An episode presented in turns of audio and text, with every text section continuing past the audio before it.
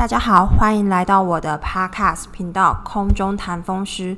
那我们今天要讲就是发炎性肠道疾病的第三集，然后跟这一集主要的内容是要跟大家介绍说怎么样治疗发炎性肠道疾病，还有他日常生活中饮食要怎么样去注意，可以减缓发炎性肠道疾病的症状，跟顾虑到营养的均衡。好，那我们现在讲治疗。那治疗的话呢，主要它的目标就是要让发炎改善，重点就是把发炎改善。然后呢，第二个就是控制，不要有并发症。所以呢，如果说呃一般来讲的话，第一个目标就是把它发炎控制下来嘛。那发炎控制下来的话，可能就是会找肠胃科医师、风湿科免疫、风湿免疫科医师，或者是。大肠直肠外科医师也有在做这一块，就是看每家医院的医师的对这个这块的兴趣，在呃，应该说就看每家医院有哪一科的医师有兴趣做这一块，啊，基本上这三个科别都是可以来治疗发炎性肠道疾病的。那第二个，如果有一些并发症，比如说溃，诶，比如说脓疡啊，然后穿孔啊，然后甚至说一些。并发症的话，破裂这些并发症的话，那主要就是由外科直肠外科医师来处理这样子。好，所以它其实会蛮合并蛮多科别的医师共同去讨论这个病情。那我们诶，应该一般来讲就是跟大家提过非常多次这个概念，自体免疫疾病它就是一个多症状、多专科的一个一个科别，它有很多症状有。有肠道内，有肠道外，有关节内，有关节外，然后呢，会合并很多科医师共同来讨论一个病人的病情，这是目前医疗的主流。那过敏免疫风湿科就是很早就是搭上这个主流，因为我们的症状就是很复杂。那每个科别的医师他提的意见可能都有一些不一样，所以我们风湿免疫科的病人的特色就是可能。一次要看非常多科医生，这个绝对不是说像，嗯，这个绝对不是说在面什么呃，doctor shopping 啊，还是什么之类，就是好像在买衣服一样，我每科都去看。没有，因为我们过敏免疫风湿科的病人的确有这样的一个需求，他每一个症状都可能需要特别的专科来治疗，然后来处置。所以呢，呃，在我们在我们过敏免疫风湿科的病人呢，一个病人有三个、四个主治医师是很常见的一件事情。他可能风湿科有一个医师，他可能眼科也有一个主治医师，他可能呃针对于就是关节啊，或者是肠道肠道来讲，他有肠道并发症，需要直肠外科医师，外科医师也会有他的角色。那再来的话，我们有很多病人是在生育年龄，可能要考虑考虑怀孕这个，所以我们也会时常跟妇产科医师一起来讨论说，哎，我们应该要怎么样来治疗一个病人，这是一个很常见的状况了。好，那目前的目前发炎性肠道疾病的治疗的话呢，就是还是可以分成两个部分，一个是传统，那。传统药物治疗的部分，那第二个是比较一些新的药物，嗯，生物制剂跟小分子的标靶药物，主要是这两块。好，那我们先来讲说传统的药物治疗。传统的药物治疗的话呢，第一个当然就是。我们发炎性肠道疾病非常非常常见的使用的五 ASA，那这个的话呢，它有很多剂型。我们前两集也有讲过，说诶，它有颗粒型，它有持续释放型，它有栓剂，它有晚长剂，就是看说各个病人他的病灶主要集中在哪里。那我们可能根据这个主要集中的地方去考虑说，我们应该要使用怎么样的剂型是最符合。病人可以把这个药物大部分都集中在病灶的地方，那不是病灶的地方呢，就尽量不要影响，然后呢，减低副作用这样子。那这个的话呢，就是这些好，那第二个就是类固醇。那类固醇的话，它是一个，它是美国仙丹嘛，它是抗发炎的一个药物，所以在自体免疫病人当中，免不了大部分都需要使用到类固醇。那大家就会说，哎，医生你，大家医生都说类固醇很坏呀，然后类固醇最好不要用啊。哦，这边的类固醇最好不要用的意思是最好不要乱用，因为呢，诶，类固醇还是一个很有效的药物，那它是短暂的控制大家的症状，让大家症状很快的稳定下来。那很快稳定下来之后呢，医生也很讨厌类固醇的啊，但是呢，只要它很快稳定下来，我们就会开始减少类固醇的剂量。那大家会问说，类固醇有副作用啊？对，药物都有副作用。可是呢，如果不吃药的话，这个病可能会要了大家的命啊。所以呢，我们会在就是紧急治疗之前，我们会在紧急治疗跟一些副作用当中做取舍。所以，我们当然医生们当然也知道说，类固醇很糟，类固醇很坏，长期用不好，所以也开发了很多药物。用在说，诶，如果真的要长期依赖类固醇的话，可以考虑使用其他药物，那来减低类固醇的使用量。所以这个类固醇没有不好，它是不要乱用，不要乱吃最好。那如果要用的话呢，要遵从医师的指示，医生觉得该吃多少，其实他们都有一定的治疗剂量的一个标准哦。再第三个的话，就是免疫调节药物。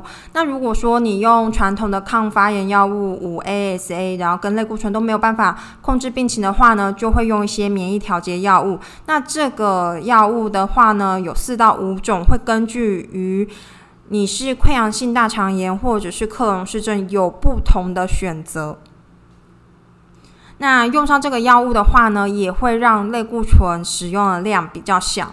所以传统治疗药物有三种：第一个五 ASA，第二个类固醇，第三个免疫的调节药物。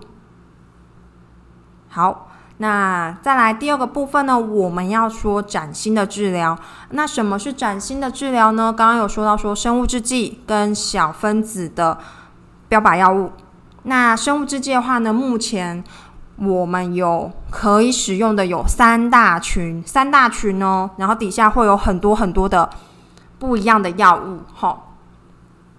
那三大群的话呢，可以分成，我们就从第一大群最久开始使用的开始讲，它是抗肿瘤坏死制剂，抗肿瘤坏死因子制剂，然后呢，anti TNF alpha。好，那这个 anti TNF alpha 呢，我们这边会中英文交杂了，哈，因为这个有时候就是中文真的太难翻了。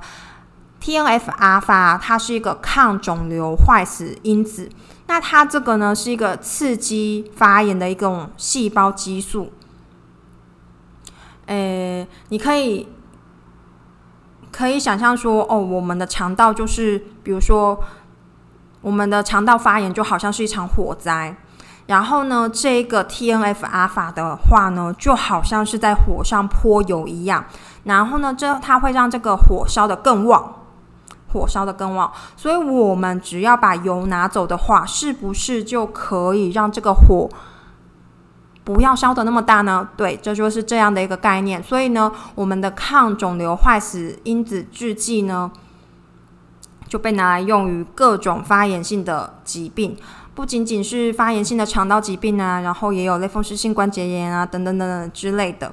好，那这个的话呢，这个这是针对用来治疗发炎性肠道疾病最早的一个生物制剂啦。然后安倍首相那一年，那个二零零六到二零零七中断他第一次首相生涯的时候，应该就是用了这个新药。之前跟大家提过这样子。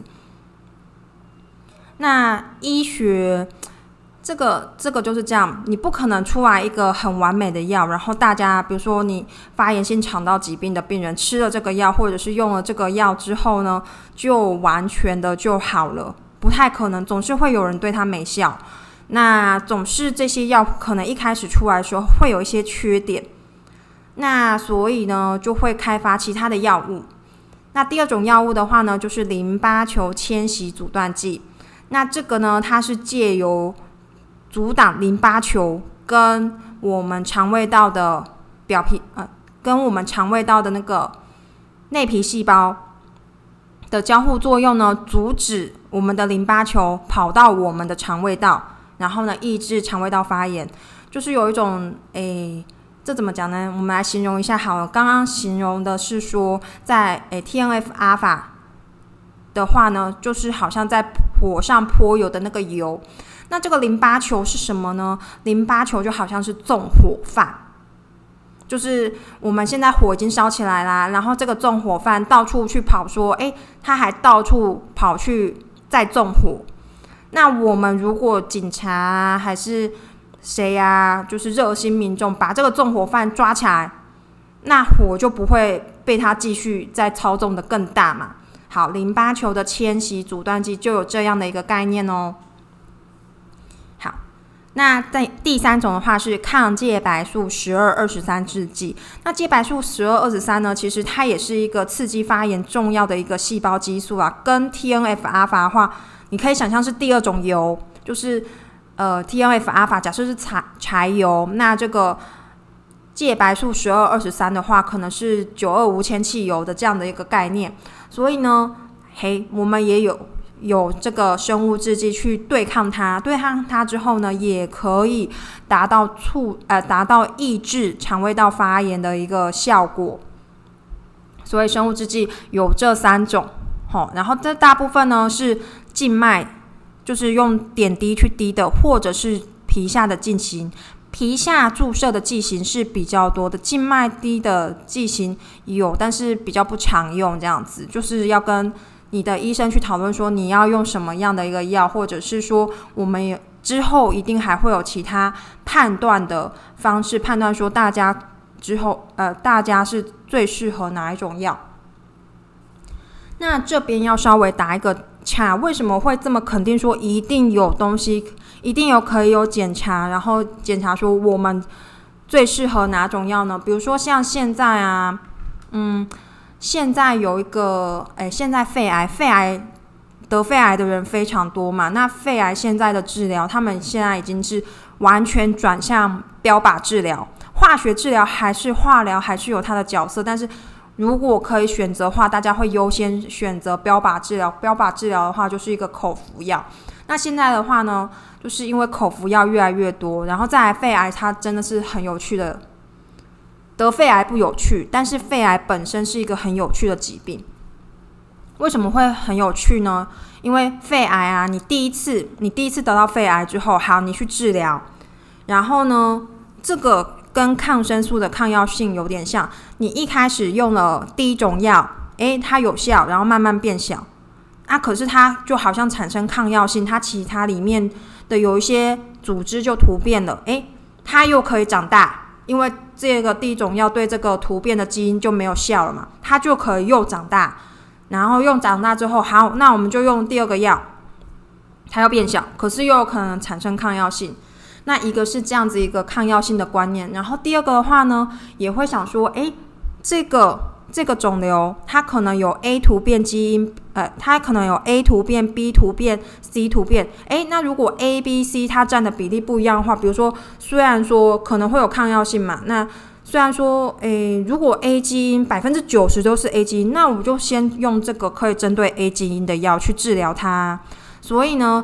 现在肺癌吼有一个，它就是你的组织切片下来可以送去做检查，那它的英文名字叫 NGS，它是一个工具的名称，它是一个工具的名称，然后可以检查说大家这个肺癌的这个组织切片上面的基因突变的一个状况，然后有很多种，然后可以根据这个去选择对大家最有帮助的一个药物。就可以不用说，哎，我一直就是吃的吃药要一直换药当白老鼠的一个概念，就以后就不会这样子了。这个肺癌就会减少这样的一个状况。那你说会不会有更好比 NGS 更好的？当然可能会有啊，只是还没有发展出来，还没有还没有大规模的开始使用这样子。所以，我们自体免疫的疾病可能也以后会走向这样的一个方式。我们发炎性肠道疾病可能，我虽然说都是我的幻想哦，但是这个是一个很有根据的幻想，好吗？然后呢，呃，我们把这个组织切片下来，那我们第一个先去送说正诶传统的病理诊断，那确定是发炎性的肠道疾病，克隆氏症或者是溃疡性的。大肠炎之后呢？诶，我们这些剩余的病理组织可以再送去做一些基因检测、基因检查或图片检查或等等等之类的有跟疾病有相关的一些检查。然后呢，用这些检查来选择说，诶，什么样的药物可能对大家来讲最有效？之后一定是会变成这样子的，应该是不远的未来，我觉得至少大概十年或二十年应该就可以达到。好。那崭新治疗的话呢，我们要再讲说第二种合成标靶药物啊，合成标靶药物现在就只有一种的种类比较多啦，可能之后还会有其他的。那现在目前只有一种叫 JKA 激酶抑制剂。那 JKA 激酶的话呢，它也是控制了很多发炎细胞激素的一个开关。纵火的总开关就对了。那把这个总开关关掉的话呢，那火可能就会烧的比较小一点啦。利用这呃用用这个概念去抑制肠道发炎性的疾病。好，那在进行这些药物治疗之前呢，有没有什么有没有什么呃要注意要跟医生讲的呢？当然是有的啊。一个是诶。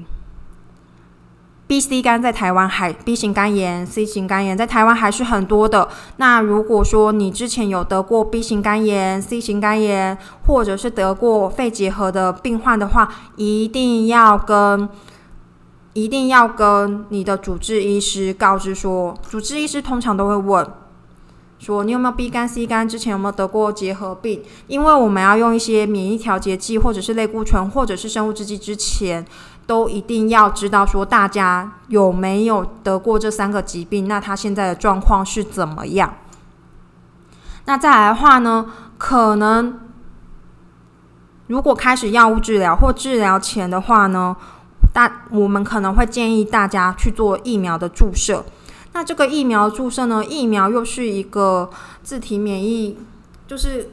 感染科也很，感染科医师也很注意的一个议题，然后小儿科医师也很注意的议题，然后过敏免疫风湿科医师也很注意的一个议题。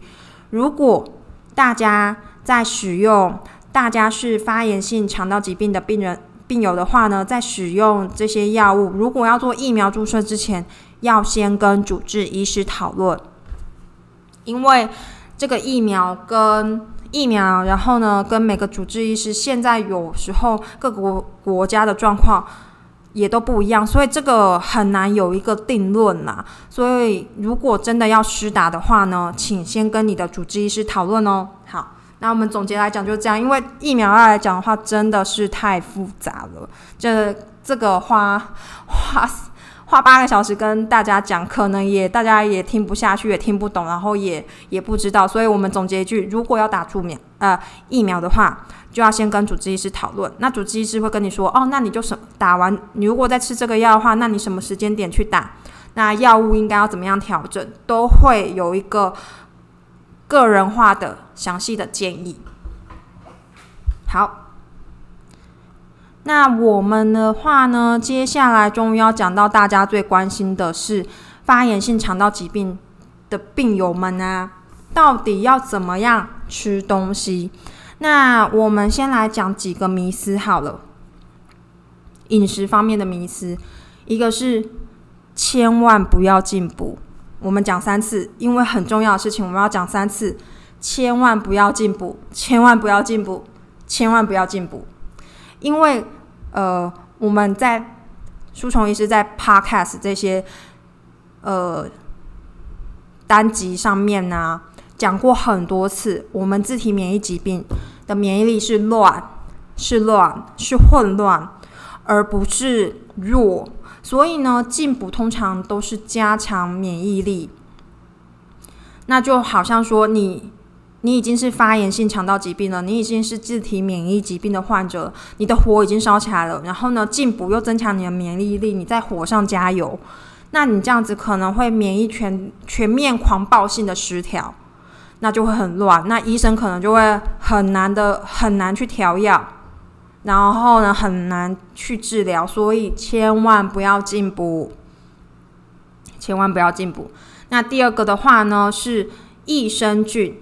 好，那益生菌的话呢，目前没有定论说，目前没有定论说，哎，这个吃益生菌一定对溃疡性的结肠炎或者是克隆氏症这两种发炎性肠道疾病的病人一定有效，还是一定没有效？那每个医师的建议也不太一样。我自己是书虫一，这个。其实这个也很难去做研究，因为光益生菌的种类就有好多种，然后不同的组合的话，会影响大家不同的肠道的状况，所以很难有一个诶，益生菌底下有好几好几种好几种菌，然后每种组合不一样，所以大家不要以为说益生菌就只有一种，没有，它跟牌子没有关系哦，不是说厂牌很多的意思，是说它的它里面包装的菌种就很不一样，所以。这个其实很难跟你说，哇，你吃这种，你吃益生菌就一定可以。那舒虫医师自己的建议是说，你在急性期正在发炎的时候吃绝对是没有效的。你在腹泻很厉害、血便很厉害、你肚子痛很厉害，不要想说吃益生菌可以帮助治疗。这时候建议这些所有其所有所有的益生菌健康食品补充品，通通不要吃。减少干扰急性治疗的因素。那如果真的要吃的话，等到急性情过了，病情稳定了，如果还有剩余的，比如说，诶，因为不可能百分之一百，这药物治疗没有办法帮大家百分百治好。如果我们治好了百分之七八十，还有剩下百分之二十的症状，比如说剩下的是哦，每天拉肚子很厉害。那这个就有可能吃益生菌可以去帮助调整这样的一个不舒服的一个状况，所以呢，跟大家再总结一次，益生菌的时候，舒虫医师的建议是急性期千万不要乱吃，等到病情平缓了之后呢，我们再来考虑使用益生菌缓解症状。但大家要注意，这个不是现在还不是一个治疗的方式哦，现在还不是一个治疗的方式哦，吼，好不好？对，那再来的话呢，我们要我们要说的是怎么，哎，要开始说说，哎，要日常要怎么吃？日常吃的话呢，有几个重点，我们一样分成两个部分。两个部分的话呢，先说大原则好了。大原则就是不要让肠道太辛苦，第一个原则。第二个原则，均衡饮食。好，先记住这两个原则哦。那记住这两个原则之后呢，我们再来分，我们再来分就是疾病的级别。疾病的级别，它如果是诶，好，我们整理一下，急性期就是你正在急性发炎的时候，你正在拉肚子、血便，然后肚子痛的时候，这个叫急性期。然后呢，疾病比较平缓的时候的吃法，所以我们饮食的建议。的原则要分成这两个时期来说。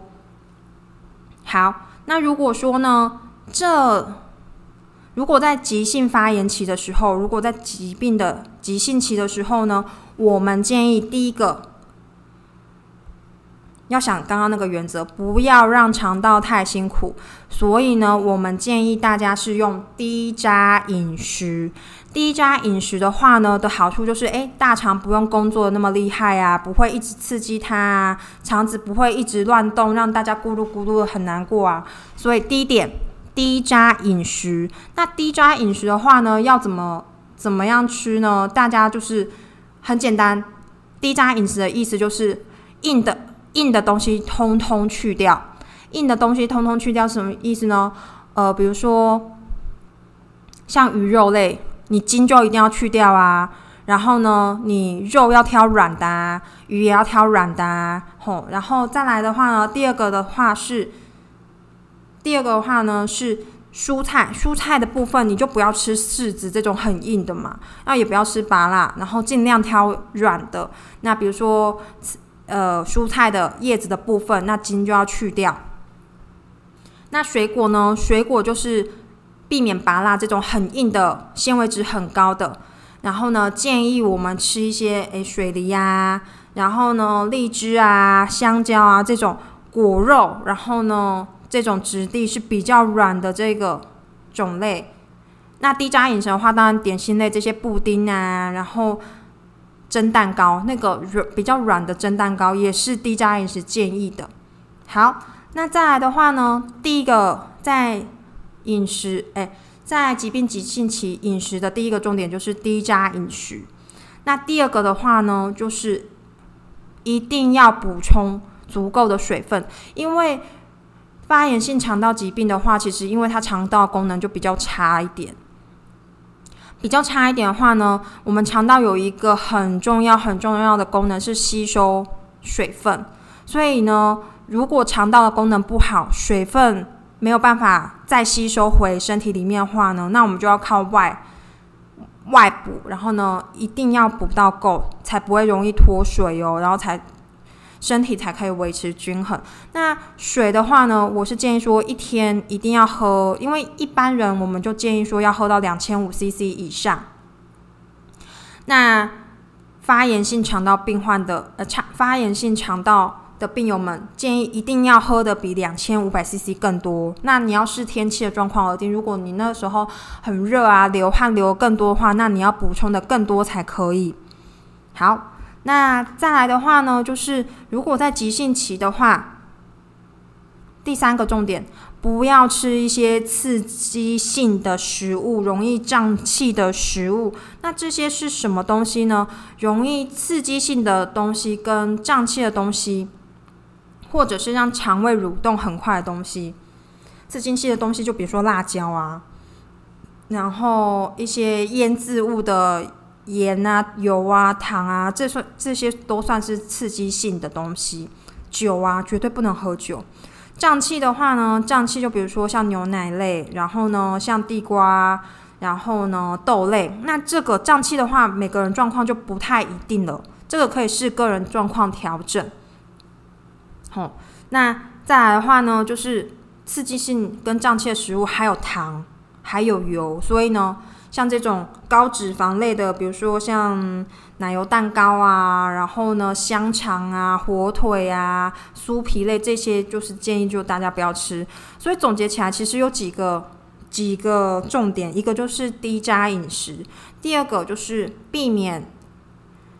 避免加工食品，要吃原形食物。第三个就是要喝水。那第四个的话呢，就是，哎，第四个话呢，就是尽量避免说这些让肠道不舒服的东西。比如说，有些人就是，有些人喝牛奶就是不行啊，喝豆浆就可以啊。然后有些人就是反过来，所以呢，这个也有一点点个人状况部分的一个调整哦。好，那如果说在疾病疾病状况比较平稳的时候呢，建议大家还是先照着急性的饮食的的一些原则，一定要喝水，不要吃刺激性的食物，也不要吃容易胀气的食物。然后第三个就是自己不能吃的东西要避开嘛。然后呢，第四个不要吃生的，不要吃生的，刚刚忘记讲，不要吃生的。好，然后第五个的话呢，如果说疾病比较缓解的话，可以这个刚刚不是说要低渣饮食吗？低渣饮食的话呢，可以慢慢调整这个纤维质的量跟肉的软硬的程度，可以慢慢的增加。所以这样总结起来的话，我们再说一次，因为诶重要事情要说三次。饮食的原则的话呢，就有几个重点。第一个，不要让肠道太辛苦辛苦，然后呢，要吃低渣的饮食。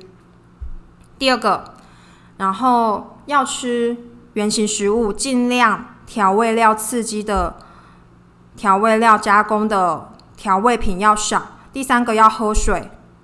第四个，不要吃容易刺激然后胀气的东西。第五个，不要生食。那如果缓解期的时候呢，可以根据说要调整的状况，只有第一个低渣饮食的纤维量可以增加。好，这样子说法应该大家有有比较清楚了。然后呢，根据相关的这些食谱啊的一些做法，可以参照我们诶。网站上，我们我们社团法人台湾发炎性肠道疾病学会跟社团法人台湾长治久安协会的有一些营养师推荐的食谱，大家可以去试着做做看。好，再来的话呢，我们要讲到说有一些还没有还没有证实有效，可是未来可能有一些希望的一个新的。治疗方法，其实有时候我们的病人因为得了自体免疫疾病之后，就会觉得很绝望，觉得很伤心。但是因为现在新的药物、新的疗法出来的越来越多，我觉得就是总是有希望。大家绝对不要灰心，绝对不要失望。当你觉得你病情没有办法得到控制，你有点灰心的时候，那你就去找你的主治医师。主治医师绝对会提供一些其他的方法，让大家可以去试试看。那我们这一段要谈的就是，诶，可能有其他的办法，可能有效。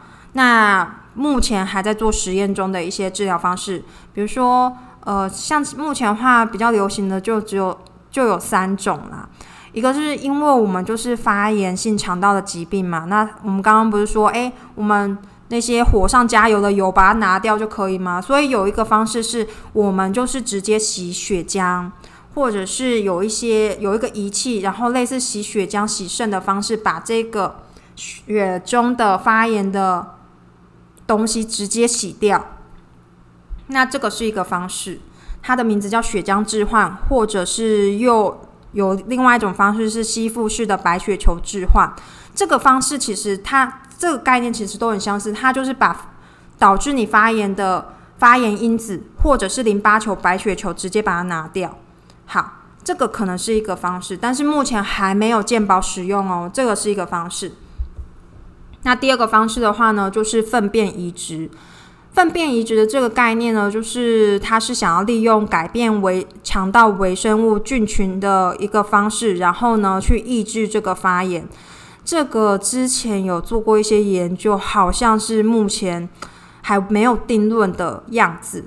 但是这的确也是一个可能新颖的崭新的治疗方式，在这边也是稍微跟大家讲一下。不过，一个是这个粪便移植，目前还是在做在伪膜性。肠炎的结肠炎的病人当中的研究跟治疗效果也比较好，研究也比较多。对于自体免疫疾病的话，我想这个还是有一些瓶颈需要突破。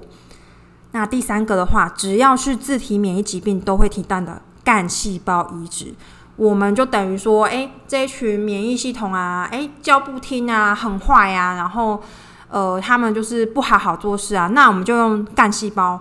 把他们全部换掉，换成一批好的。这个只要是自体免疫系统的话，绝对都会讲到未来的目标就是干细胞移植。但干细胞移植的风险就比较大，所以应该就是留在说程度比较严重的病人身上。好，那我们今天发炎性肠道疾病的第三部分治疗啊，跟日常饮食原则就讲到这边。